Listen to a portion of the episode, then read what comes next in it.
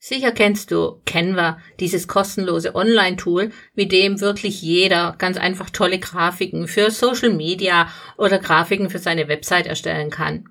Aber wusstest du, dass du mit Canva genauso einfach Druckprodukte gestalten kannst? Also zum Beispiel den Langflyer, Poster, Postkarten, Visitenkarten. Und anschließend kannst du deine mit Canva erstellten Druckdateien gleich bei einer Online-Druckerei in Auftrag geben. Du willst mehr über dieses Thema erfahren? Dann höre dir diese Podcast-Episode zu Canva an. Ich bin Sabine Walters, seit über 32 Jahren selbstständige EDV-Trainerin und Mediendesignerin.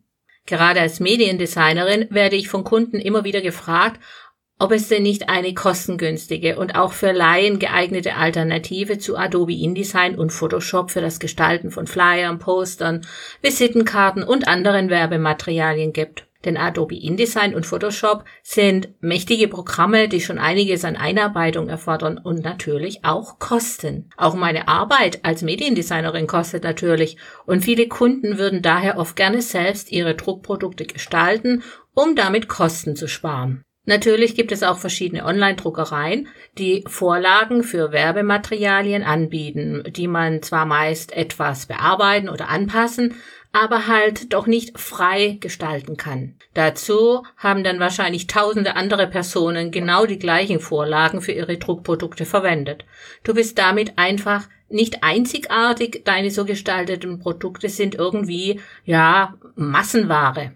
Bei Canva gibt es zwar auch sehr viele Vorlagen, die du verwenden kannst oder von welchen du dich inspirieren lassen kannst, aber du hast dort die Möglichkeit, ganz individuell deine eigenen Produkte von Grund auf mit deinen Bildern und Texten zu gestalten. Und was die meisten gar nicht wissen, du kannst damit auch Druckdateien erstellen.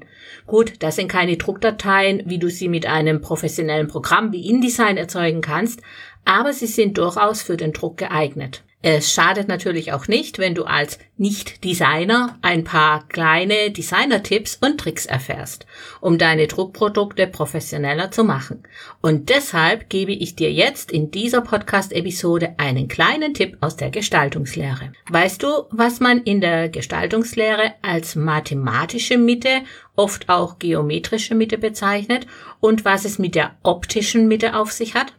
Viele Programme wie PowerPoint zum Beispiel, aber auch Canva bieten die Möglichkeit, mit sogenannten Hilfslinien Bilder und Texte horizontal und vertikal exakt mittig zu platzieren. Doch für das Auge des Betrachters liegt die Mitte, also die optische Mitte, knapp über der mathematischen Mitte. Ziehe also einfach zum Beispiel das Textfeld, das du mittels der Hilfslinien in der mathematischen Mitte angeordnet hast, einfach ein ganz klein wenig nach oben.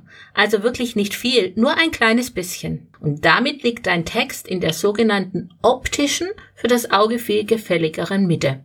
Wenn du jetzt neugierig geworden bist und noch mehr zum Thema erfahren möchtest, dann schau doch auf meiner Website walters-mediendesign.de vorbei.